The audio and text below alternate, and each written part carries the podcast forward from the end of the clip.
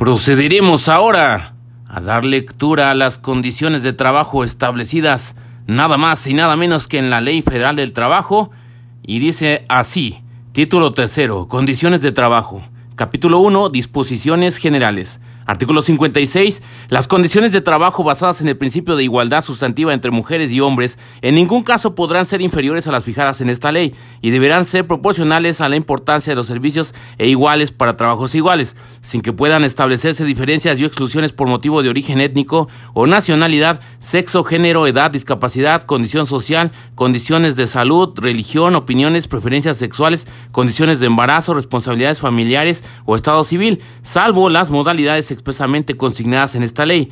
Artículo 56 bis. Los trabajadores podrán desempeñar labores o tareas conexas o complementarias a su labor principal, por lo cual podrán recibir la compensación salarial correspondiente.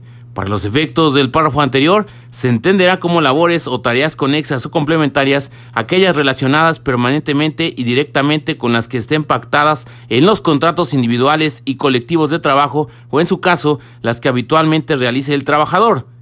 Artículo 57. El trabajador podrá solicitar al tribunal la modificación de las condiciones de trabajo cuando el salario no sea remunerador o sea excesiva la jornada de trabajo o concurran circunstancias económicas que la justifiquen.